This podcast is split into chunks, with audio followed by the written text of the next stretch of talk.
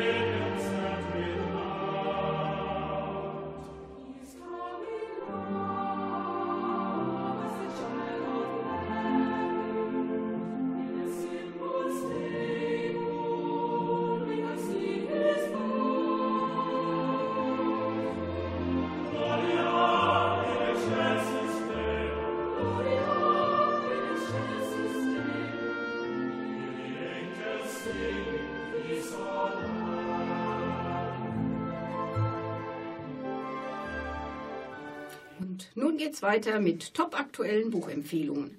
Carola hat sich den Erwachsenenbereich vorgenommen. Ich habe Kinderbücher für sie gelesen. Vielleicht eignet sich das eine und andere ja schon als Weihnachtsgeschenk. Ja, Andreas Eschbach kennen wir ja bereits als Autor, zum Beispiel vom Jesus-Video, welches ja auch erfolgreich verfilmt wurde.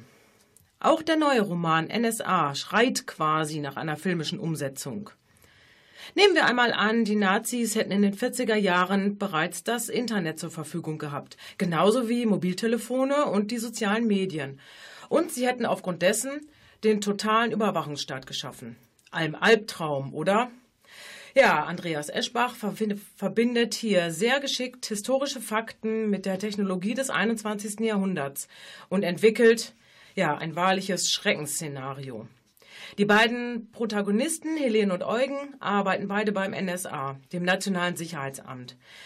Während Helene erst so nach und nach klar wird, wofür die Programme, die sie erstellt, überhaupt eingesetzt werden, benutzt Eugen die Daten für seine ganz persönlichen Rachefeldzüge. Der Autor hält uns hier mit einer schonungslosen Brutalität vor Augen, wie mächtig Menschen und Regierungen sind, die quasi uneingeschränkten Zugriff auf unsere Daten haben. Das ist einfach verstörend aktuell.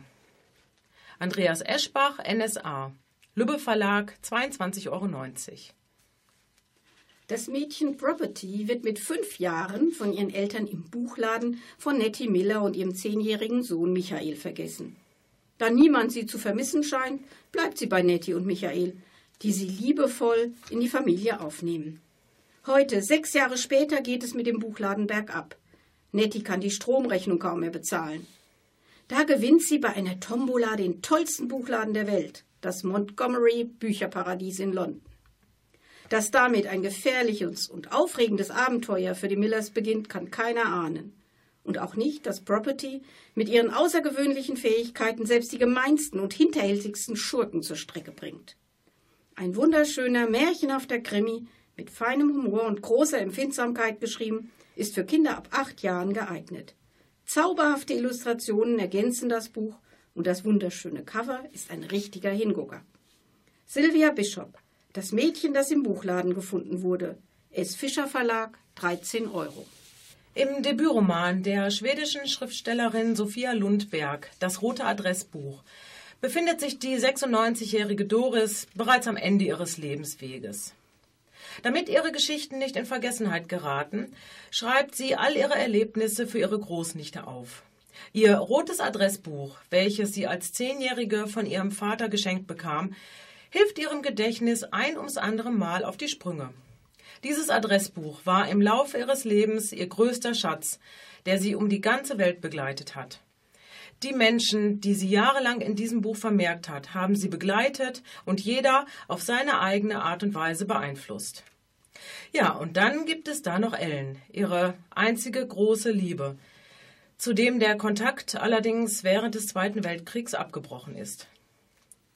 Eine sehr gefühlvolle, manchmal auch, aber das meine ich im besten Sinne, kitschige Geschichte mit einer beeindruckenden Protagonistin. Sophia Lundberg, das rote Adressbuch. Goldmann Verlag, 20 Euro. Um ganz fiese Versprecher geht's auch in dem neuen Buch von Franziska Biermann. Jackie Marone, ein ganz schlauer Fuchs von Beruf Privatdetektiv, wartet in seinem neu eröffneten Büro auf Kundschaft. Dummerweise hat er es so gut getan, dass die Leute es gar nicht finden. Doch dann, endlich am dritten Tag, kommt die alte Frau Bolte, Witwe eines bekannten Hühnerforschers, und beauftragt ihn mit der Suche nach ihrem wertvollen Huhn Aurelia, das gestohlen wurde. Die Spur führt ins Pfandhaus von R. Stilzchen, der sich auf Gold spezialisiert hat. Mit Hilfe von Alice, der Besitzerin des besten Agentenladens der Stadt, die ihm Schrumpftropfen verkauft, gelingt es Jackie, unbemerkt in das Pfandhaus einzudringen. Ein ausgesprochen witziges Kinderbuch, das gespickt ist mit zahllosen Anspielungen an Kinderbuch- und Romanfiguren. So haben nicht nur Kinder, sondern auch Erwachsene ausnehmend viel Spaß beim Lesen. Die vielen farbigen Illustrationen der Autorin in Comicform und die große Schrift tragen dazu bei, dass auch wenig Leser von der Geschichte sofort gefangen sind. Franziska Biermann Jackie Marone jagt die Goldpfote. Ab sieben Jahre. Erschienen im DTV-Verlag 12,95 Euro. Ja, weiter geht es mit einem äußerst spannenden Beziehungsdrama. Jennifer Kitzes erzählt in Ein Tag, eine Nacht vom Ehepaar Tom und Helen. Tom führt mit Helen und den beiden gemeinsamen Zwillingsmädchen eigentlich ein glückliches Leben. Allerdings hat Tom noch eine zweite Familie. Seine Geliebte Donna mit der er ebenfalls ein Kind hat, an welchem er sehr hängt.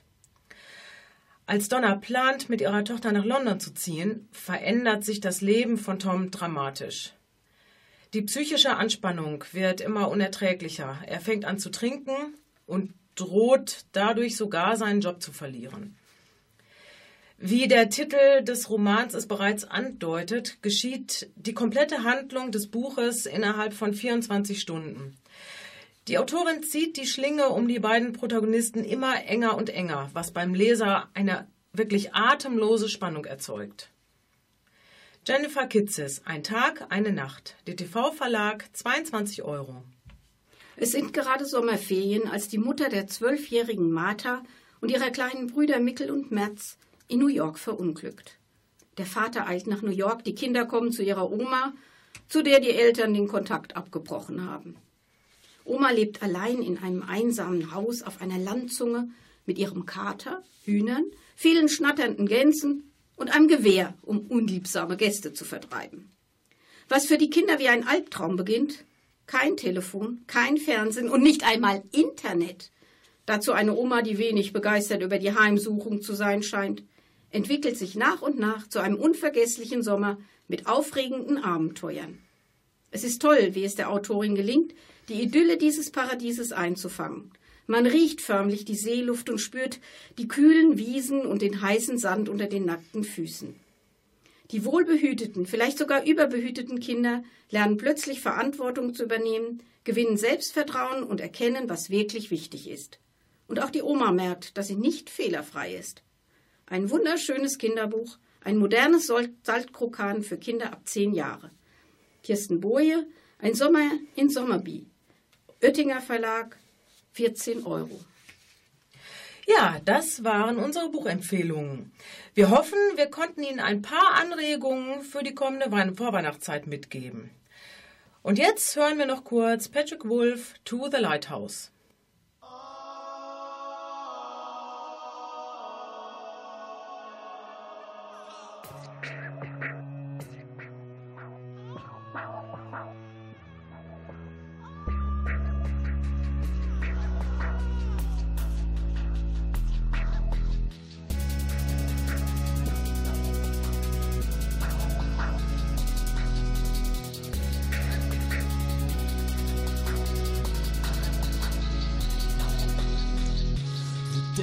House collapsed, I went downstream. I followed the swans like I follow my dreams. Oh, I was living on borrowed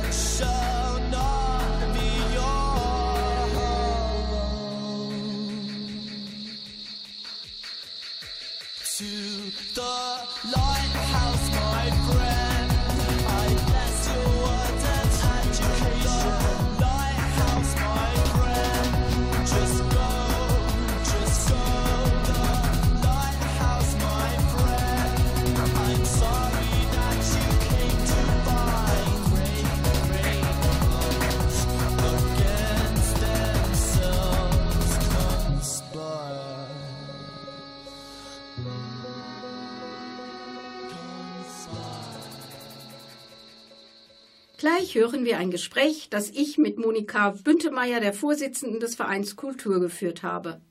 Kultur setzt sich seit fast 30 Jahren für Kultur in und um Raden ein. Das Interview wurde vor der Sendung aufgezeichnet. Ja, Frau Büntemeyer, Sie haben einen sehr erfolgreichen Kulturverein in Raden, Kultur.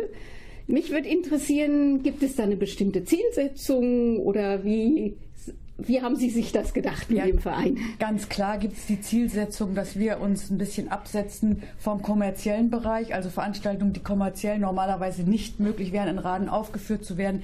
Die können wir aber aufführen. Wir sind ein gemeinnütziger Verein, erfahren sehr viel Unterstützung von vielen Mitgliedern, Sponsoren und tatkräftigen Helfern und äh, bieten eigentlich ein Nischenprogramm an. Und Literatur spielt bei Ihnen ja auch eine Rolle. Ja, mir liegt das persönlich sehr am Herzen und ich kann so sagen, in den letzten sechseinhalb Jahren, seit ich Vorsitzende bin, habe ich mal so überlegt, von den äh, Veranstaltungen der verschiedenen Sparten nimmt die Literatur nur einen kleinen Teil ein. Das ist also mhm. immer auch so mhm. gewesen. Aber ungefähr 10 Prozent, würde ich sagen. Mhm. Und ich habe auch großes Interesse an einer Kinderveranstaltung im Bereich Literatur pro Jahr. Haben Sie schon was geplant für nächstes Jahr literarisch? Oder? Auf jeden Fall. Ja. Mhm. Also wir haben zu den literarischen Veranstaltungen muss man vielleicht noch sagen, nicht immer nur Autoren. Ja.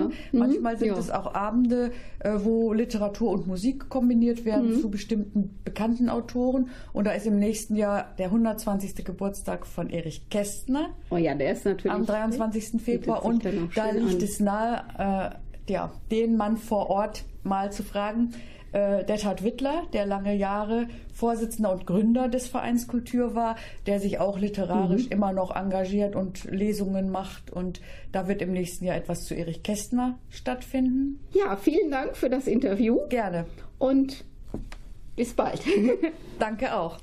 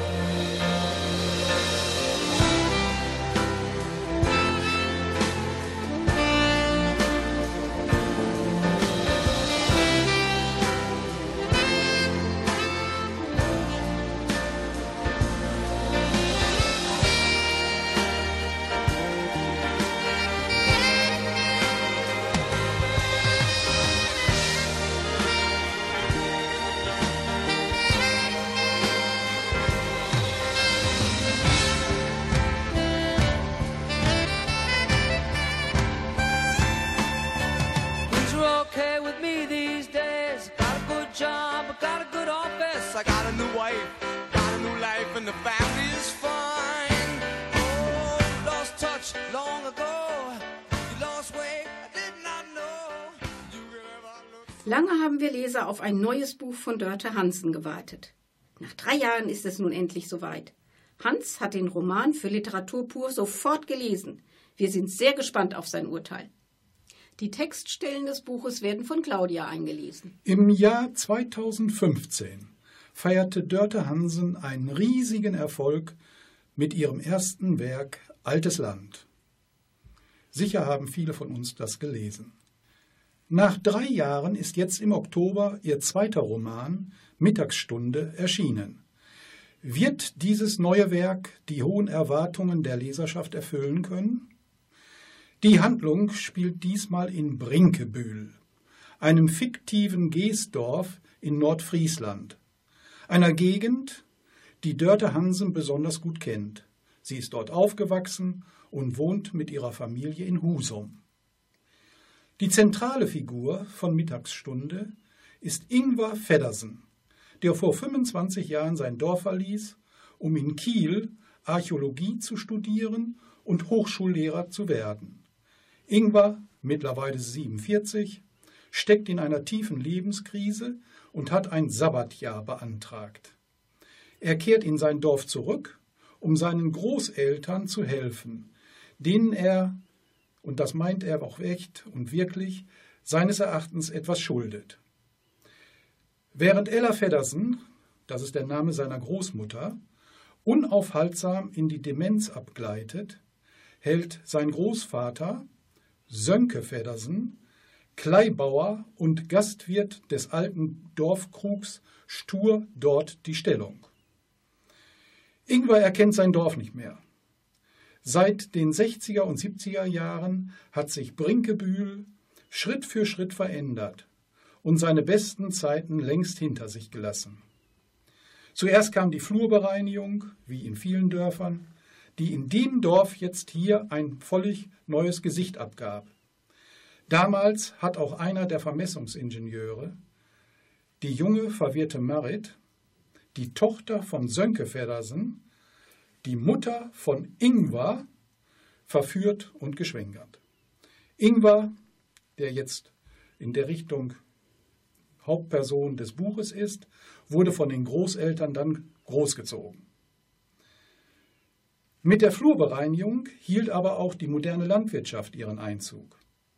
Es kamen neue Lebensgewohnheiten, aber auch neue Bedürfnisse. Alles veränderte sich. Keine Störche mehr, keine Schule, kein Bäcker, kein Dorfladen mehr. Nur der alte Gastwirt, der Ole Sönke, blieb wie ein Fels in der Brandung hinter seinem Tresen. Im Lauf der Handlung erinnert sich Ingvar an die Vergangenheit und an die skurrilen Bewohner seines Dorfes.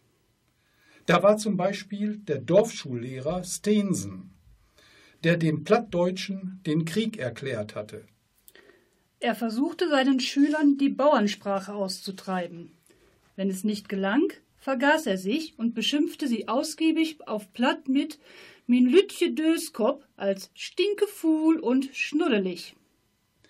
Da ist auch der schweigsame und duldsame Heiko Ketelsen, der von seinem Vater dauernd damals verprügelt wurde. Erwachsen geworden ist er in seiner Freizeit der stolze und selbstbewusste Leiter der Brinkebühler Buffalos geworden.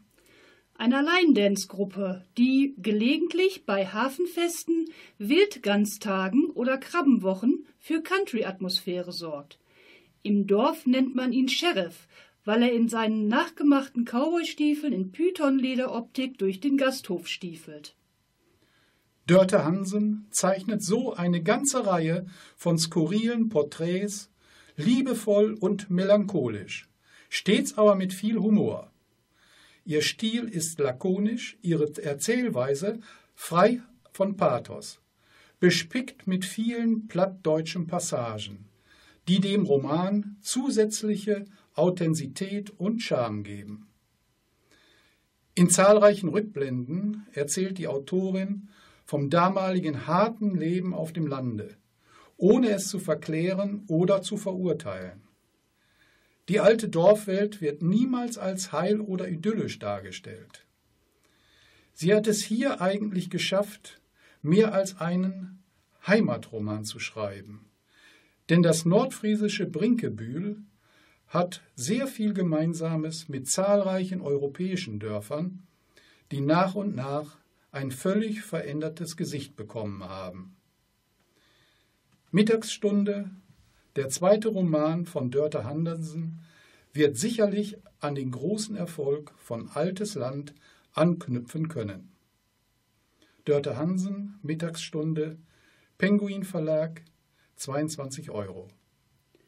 Die sonderbare Marit Feddersen, Mutter von Ingwer, trat gelegentlich bei Feiern im elterlichen Dorfkrug auf und sang inbrünstig die damaligen Hits wie zum Beispiel Mit 17 hat man noch Träume von Peggy March. Mit 17 hat man noch Träume, da wachsen noch alle Bäume.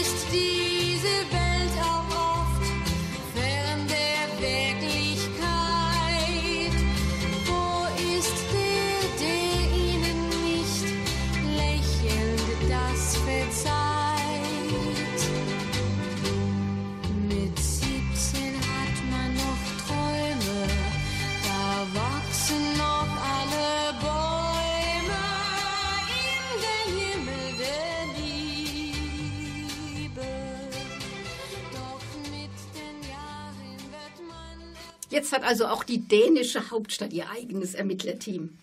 In der Rubrik äh, Das literarische Trio besprechen jetzt Hans, Carola und ich das Buch Krokodilwächter von Katrine Engberg. Ja, die Autorin Katrine Engberg lebt in Kopenhagen und ist in ihrer Heimat Dänemark bereits als Tänzerin, Choreografin und Regisseurin bekannt. Krokodilwächter ist ihr erster Roman. Ja, der Roman spielt ja, wie wir schon gesagt haben, in Kopenhagen. Hans, du warst doch schon mal in Kopenhagen, oder? Ja, für so einen Krimi ist natürlich die Atmosphäre sehr wichtig, finde ich jedenfalls. Und da hat sich Katrine Engberg sehr gut äh, etwas ausgesucht. Sie kommt ja eigentlich auch aus Kopenhagen. Sie hat in Kopenhagen gelebt und äh, aus meinem kurzen Besuch, den ich da gehabt habe, muss ich sagen, die Atmosphäre ist sehr gut getroffen. Es ist frisch, es ist ganz besonders frei, liberal dort. Äh, eine sehr gute Atmosphäre als Grundlage für einen neuen Debütkrimi. Tja, und wir haben ja auch ein neues Ermittlerteam. So ist es. Und zwar ähm, ermitteln in Kopenhagen die beiden Kommissare Jeppe Körtner und Annette Werner. Was sind das so für Kommissare? Ja, die beiden. Das ist ja auch, was meines Erachtens zu einer guten Atmosphäre in einem Krimi gehört.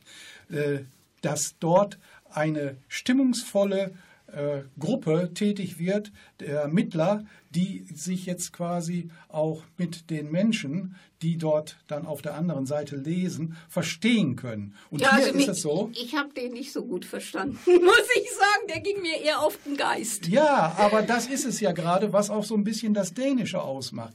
Äh, der Jeppe Körner ist ja ein kleiner Chaot.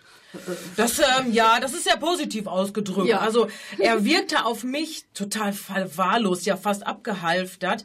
Er lebt ja in seinem, in, in dem Haus, ähm, wo er damals mit seiner Ex-Frau, die ihn wegen eines anderen verlassen hat, ähm, lebt er jetzt alleine. Er schläft dort auf dem Sofa, weil er ähm, ja nicht mehr in das gemeinsame Ehebett zurück möchte. Ja, nimmt Tabletten, äh, trinkt Alkohol und Ja, ja, aber wir müssen uns fragen, warum tut er das alles? Der Junge ist sensibel. Er hat auch einen kleinen künstlerischen Hintergrund. Also äh, er kann sich mit den normalen privaten Situationen gar nicht so gut abfinden. Aber in seiner Tätigkeit hat er ein intuitives Vermögen, Fälle beurteilen zu können. Im Gegensatz zu unserer Dame, Annette Werner, die anscheinend in Anführungsstrichen glücklich verheiratet ist. Ich hoffe ja, dass in den nächsten Folgen sich dort mal ein bisschen was genaueres tut. Also dieses Gespann macht auf mich einen sehr guten Eindruck im Hinblick auf die Atmosphäre in Kopenhagen. Also habe ich dich richtig verstanden. Du hoffst also, dass mit den nächsten Bänden, dass sich hinter der Annette vielleicht doch irgendwas Abgründiges verbirgt. Äh, die muss nicht unbedingt abgründiges sein, sondern diese schöne, äh, glückliche Fassade, glaube ich nicht, dass die auf die Dauer aufrechterhalten Also werden die, kann. die, die, die heile Welt mit Mann und drei Hunden, ähm, da glaubst du noch nicht so richtig dran. Nein, Ich glaube, wir sollten aber unseren Lesern vielleicht doch mal ein bisschen was über das Buch verraten, oder? Das ist richtig. Wir sind ja voll dabei eigentlich. nicht nur Aber die- wir müssen ja die erstmal die ermitteln. Leute, die dort mitspielen, müssen wir ja mal ein bisschen vorstellen. Ja, also von der Geschichte her ist natürlich so, das fängt ja wirklich fulminant gleich an. Da gibt es gleich eine Tote, Juli, sie ist Studentin, kommt vom Land nach, Stockholm, äh, nach Kopenhagen und ist da ja auch erst seit wenigen Monaten, wird ermordet, mit Schnitten im Gesicht aufgefunden, ziemlich brutal ermordet. Sie wohnt im Haus von Esther, einer emeritierten Literaturprofessorin, die wohl auch ein kleines Alkoholproblem hat. So ein Ganz bisschen leicht. vielleicht wie unser Ermittler. Ich würde sagen, sie hat ein großes Alkoholproblem. Ja, Ja. das ein oder andere Gläschen Wein. Ja, und ähm, sie hat dort also die Wohnung an Juli vermietet und einer weiteren Studentin. Was ich beeindruckend fand, sie, die Autorin hat es ja geschafft, uns innerhalb von ganz kurzer Zeit einen Haufen Verdächtige vorzuführen. So, sie will uns ein bisschen in, in die Irre führen, denke ich mal. Da ist zum Beispiel erstmal Kregers, der, der die Leiche findet, dieser behinderte alte Mann. Dann ist da Christian, der Vater von Juli, der, ja, ich, der ein bisschen überbehütet Juli sieht, Ja, glaube genau. ich. Dann Ulla die Stiefmutter, mit der sie ja wohl auch nicht den allerbesten Kontakt hatte. Dann ist dann dieser eine große Unbekannte, von dem alle reden, der wohl vorher Kontakt mit ihr aufgenommen hat, keiner mit Juli. Äh, Keiner weiß weshalb und warum. Dann gab's Christopher, der ist ein Schauspieler, Haushälter, lebt bei Edith so halb mit. Vielleicht auch ein bisschen mehr als Haushälter. Oder? Ja, das ge- komm, wird, wird nicht so ganz klar. Ja. Genau. Dann gibt's noch diese, Edith schreibt ja gerade an ihrem ersten Roman. Und da gibt es ja dann auch diese Schriftstellerkollegen, Kingo von ihr und Anna, die sind ja auch sehr dubios. Und, Und dieses ganze Genau. Milieu wird richtig deutlich dargestellt. Diese, dieses Künstlermilieu, dieses Schriftstellermilieu, da kommen diese ganzen Verdächtigten, passen da genau hinein und entsprechend können sie sich natürlich auch artikulieren. Ja, äh, diese, die, dieses, gerade dieses Künstlermilieu, das, das wimmelt ja nur so von dubiosen Gestalten. Zumindest Genau. kam es mir so vor. kommt ja sogar noch jemand vor, der hier ähm, Tätowierungen anbringt Genau, und sowas. stimmt. Also das ist ja auch noch, also Künstler in allen Arten. Ja, dann wollen wir uns jetzt erstmal ein bisschen ausruhen. Eine kleine Musikansage, es gespielt Chaka Khan, mit I Feel For You.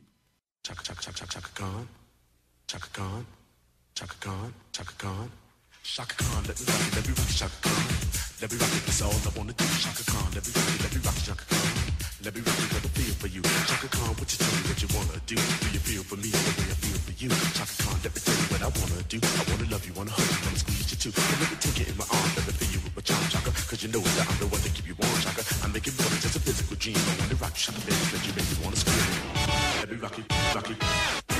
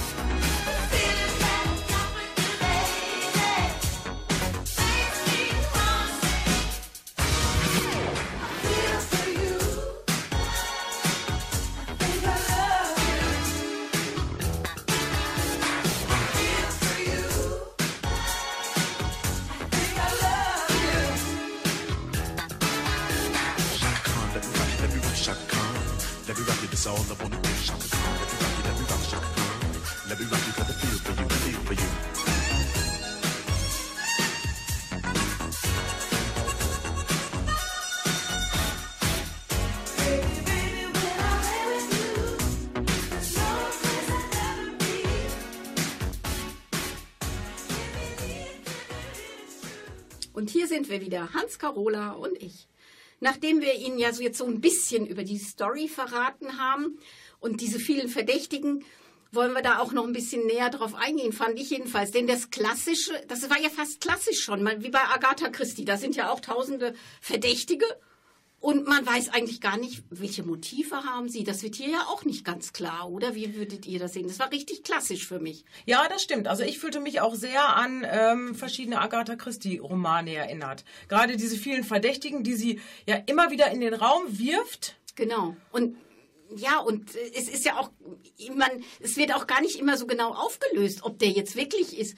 Die haben echt was zu tun, die Ja, beiden genau. äh, Mhm. Ermittler da. Ja, Ja. so äh, ja, eigentlich mehr zufällig kommen sie auf die, ja, auf die Lösungsweg, wenn man so will. Und versuchen dann, äh, sich daran lang zu hangeln, um jetzt hinterher äh, den Täter oder die Täterin entsprechend zu finden. Aber an sich fand ich, den, sie ist schon logisch aufgebaut, die Story. Vollkommen, das, oder? Ja, das war, ähm, fand ich auch. Also sie, sie legt sehr, sehr viele Fährten. Ich bin öfters drauf reingefallen, Mhm, muss ich, ich sagen. Ähm, sie hat sehr viele kluge Kniffs parat. Ich habe aber eigentlich mal das Gefühl gehabt, dass ich den Überblick behalten habe.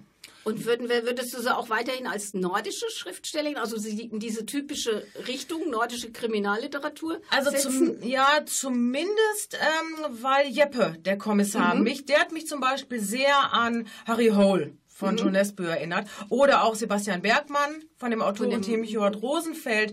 Er war vom Typ her eben sehr ähnlich. Auch übermäßiger Alkoholkonsum, Scheidung, wechselnde Frauengeschichten und so weiter. Das hat mich schon sehr an die ganzen, ja, nordischen Schriftsteller erinnert. Also einen tollen Schachzug hat sie ja gemacht mit diesem Manuskript. Die geht ja da, äh, wir erfahren ja auch, dass da eine Frau einen Roman schreibt, die Esther. Und äh, am Anfang kommen dann immer solche Einschübe, in, auch in einer anderen, wie, wie Maschinenschrift. Man denkt ja erst, das ist Julis Tagebuch. Ganz genau, so ging mir das auch. Das, äh, für mich blieb das ganz, ganz lange sehr, sehr undurchsichtig. Mhm, Und ich dachte auch wirklich, geschickt. ob es sich um Julis Tagebuch handelt oder was das sein könnte. Sie, ähm, die, die Autorin hat ja das äh, Manuskript von der Esther quasi eigentlich die drei ersten ähm, Kapitel, die sie schon geschrieben hat, hat sie so geschickt in diese Geschichte eingeflochten. Das, ähm, Das war auch was ich- Neues, fand ich. Das mal. fand ich auch. Das war wirklich mal ja, was ganz Das anderes, hatte ich so in der Art kennt. noch nicht gelesen. Mhm. Ja, sie hat aber viele Anleihen, auch bei dem, dem Handlungslauf, so sehr viele Anleihen aufgenommen bei Nesbø, bei Mankel und auch bei Fitzek. Nicht in dieser Brutalität, die die drei in der Richtung durchgedrückt haben, sondern ganz fein ziseliert. Aber es ist eine Art, die eigentlich anspricht. Das Einzige, was ich also nicht verstanden habe, war dieser Krokodilwächter. Dieser Titel, der, weil für einen Krokodilwächter ist ja ein Vogel, der auf einem Krokodil sitzt sozusagen, ihm die, äh, ja, das sind die störenden Teile da die Parasiten wegfrisst. Genau. Und beide haben ihren Vorteil. Genau, der, der Vogel wird vom Krokodil geduldet. Genau. Deswegen. Und ich hatte das, dieses Bild konnte ich also in dem Ding hier nicht, also in dem Roman nicht finden, weil ähm, für mich war da nur das Krokodil, wenn man in dem Bild bleibt, aber nicht der Krokodilwächter. Also ich will jetzt gar nicht, wer weiß wie, ähm, von der Geschichte verraten. Also für mich passte dieser Titel perfekt zum Buch, weil es geht ja um sehr, sehr dubiose Beziehungen, die von Abhängigkeit, aber auch sehr von Machtverhältnissen geprägt sind. Ja, Wie gesagt, viel mehr will ich gar nicht Nee, verraten, wir deswegen passte nicht. für mich ähm, dieser Titel eigentlich perfekt. Äh, Krokodilwächter ist für mich ein Titel gewesen, wo ich lange drüber nachdenken müsste. Äh, auch um die Personen zu finden, die damit eventuell in Verbindung kommen. Und das sollten wir auch dem Leser überlassen, Ja, um jetzt äh, sich heranzuarbeiten an diese kleinen Geschichten. Ja, also insgesamt fand ich das Buch also wirklich empfehlenswert. Ein bisschen hat mich schon der Jeppe gestört, muss ich sagen. Ich fand es ein bisschen zu übertrieben, dass Jeppe im Prinzip die Probleme, die er hat, auch ähnliche, in vielleicht anderer Form, aber in ähnlicher Form wieder auch für den Plot von Bedeutung sind innerhalb. Und das fand ich in- irgendwo ein bisschen zu viel. Ja, das war vielleicht auch ein bisschen sehr konstruiert, Ja. fand ich. Ja, Ja, das, ich, aber finde, ich finde, er hat eine grandiose Gesundheit. ja, so kann man es auch sagen. um das durchzuhalten. Ja? Also, Also- mich, ich freue mich auf die nächsten Geschichten, muss ich ehrlich sagen, denn dort wird ja auch vieles abgeschliffen, was hier im, im ersten Buch quasi ein bisschen unklar ist, aber es ist machbar. Ich möchte noch ähm, was zu dem äh, optischen Erscheinungsbild sagen. Und zwar, das ist natürlich nochmal ein i-Tüpfelchen. Ein, ja, wie nenne ich es jetzt? Der Leser kann es ja nicht sehen. Ein zum Inhalt passender, ähm, sehr spezieller Schnitteinband. Ja, ich glaube, dabei wollen wir es belassen. Ja. Richtig. Haben wir auch noch einen Musikwunsch? Ähm, ja, ich würde sagen, nach so viel Mord und Totschlag hören wir jetzt passenderweise Incubus mit A Crow Left of the Murder.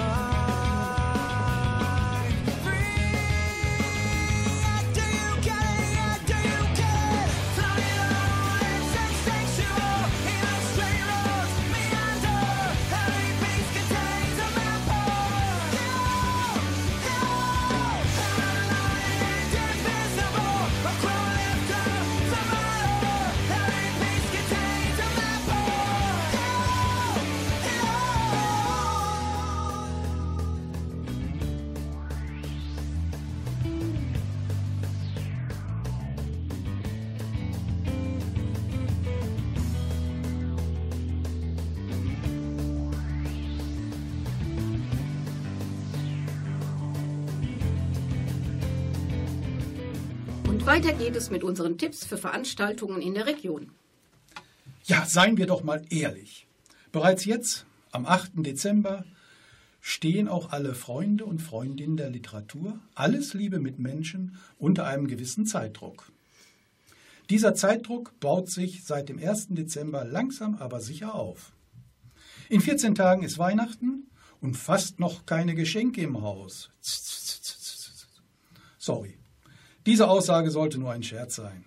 Natürlich haben Sie alle Einkäufe getätigt und können sich ganz entspannt auf das Fest vorbereiten. Ja, wenn es so wäre, dann wäre es wunderschön. Allein aus diesem Grund lassen wir es jetzt mit unseren gewohnten ausführlichen Veranstaltungstipps. Dafür geben wir Ihnen aber einige wirklich passende Tipps für Veranstaltungen in der Region.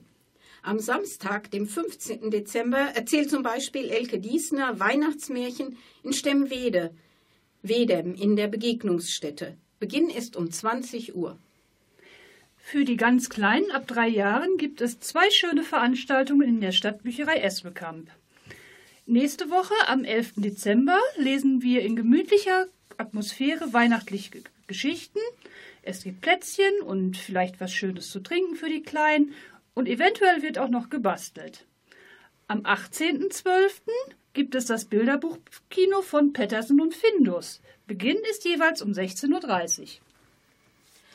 Aufmerksam machen möchten wir Sie noch ähm, auf eine ganz besondere Literaturveranstaltung Anfang nächsten Jahres. Am Sonntag, den 3. Februar, lesen im Universum in Bünde die Schauspielerin und Buchautorin Andrea Sawatzki und der Schauspieler Tom Jacobs Short Stories von Helene Hegemann und Alice Munro. Beginn ist um 19 Uhr. Ein Leseabend der Sonderklasse. Die Stadtbücherei Raden und der Verein Kultur laden am 6. Februar um 19 Uhr zu einer Lesung mit Lukas Rietschel ein. Er liest aus Mit der Faust in die Welt schlagen. Und für die Zeit um die Feiertage haben ja auch unsere Tageszeitungen und unser Heimatsender Radio Westfalica zeitnahe Empfehlungen für möglich kurzfristig angesetzte Buchveranstaltungen. Der eigentliche Literaturveranstaltungsbetrieb wird erst wieder Anfang Januar so richtig losgehen. Wir halten Sie auf jeden Fall auf dem Laufenden. Freuen wir uns aber jetzt erst einmal auf Mark Forster mit Wir sind groß.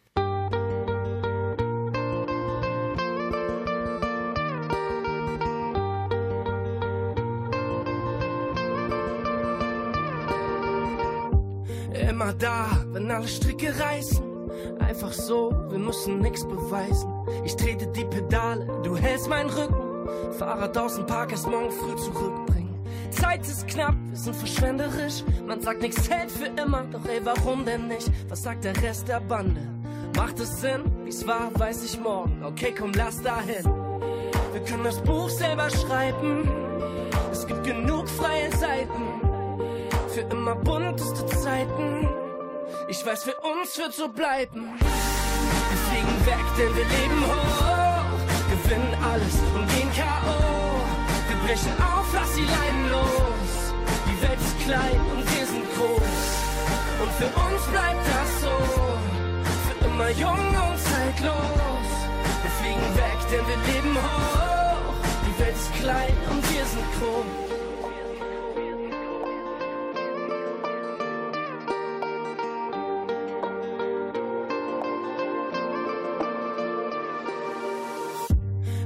Da, ohne Rückspiegel. Keine Fragen, einfach mitziehen. Dir fallen die Augen zu, dann gibt es Steuer her. Paar Stunden Richtung Süden und wir sehen das Meer. Unsere besten Fehler, ich lass sie laminieren. Pack sie in die Jeans, trag sie nah bei mir. Lass uns rauf aufs Dach, da ist der Himmel näher. Ey, die Zeit ist knapp, zusammen haben wir mehr. Wir können das Buch selber schreiben. Es gibt genug freie Seiten für immer bunteste Zeiten.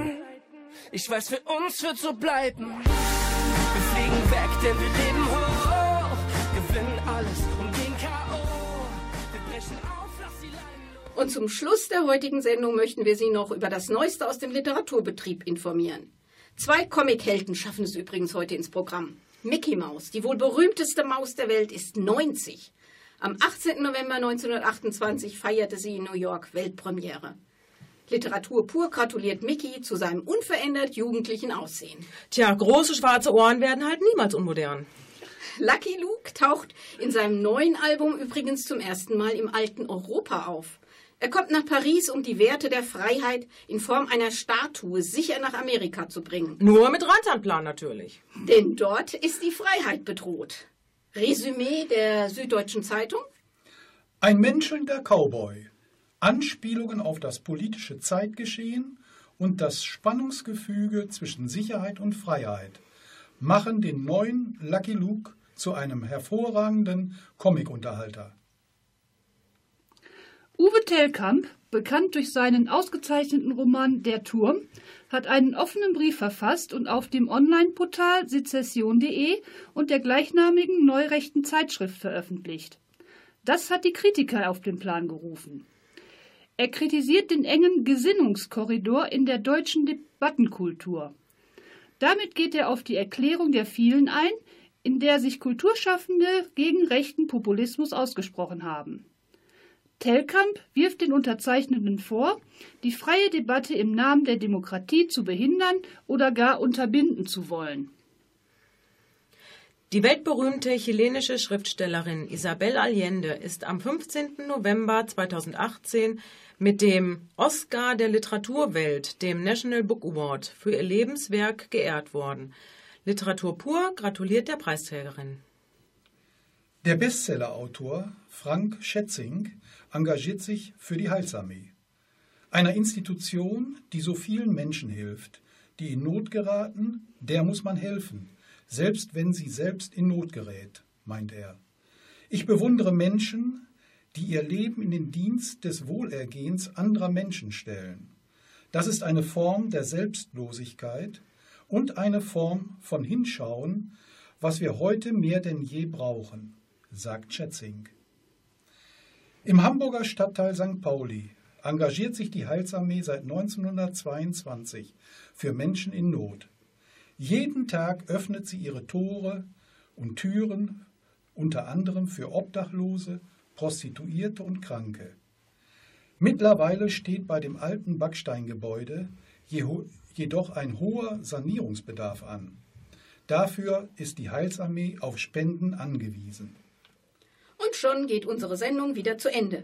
Es hoffen Sie gut unterhalten zu haben. Carola Peitzmeier, Claudia Kleide-Niermann, Hans Brink und Sabine Berges. Wir freuen uns auf ein Wiederhören im nächsten Jahr und lassen den Abend mit Camille Saint-Saëns Oratorio de Noël ausklingen. Vom Vokalensemble Rastatt und dem Orchestre Les Favorites unter der Leitung von Holger Speck.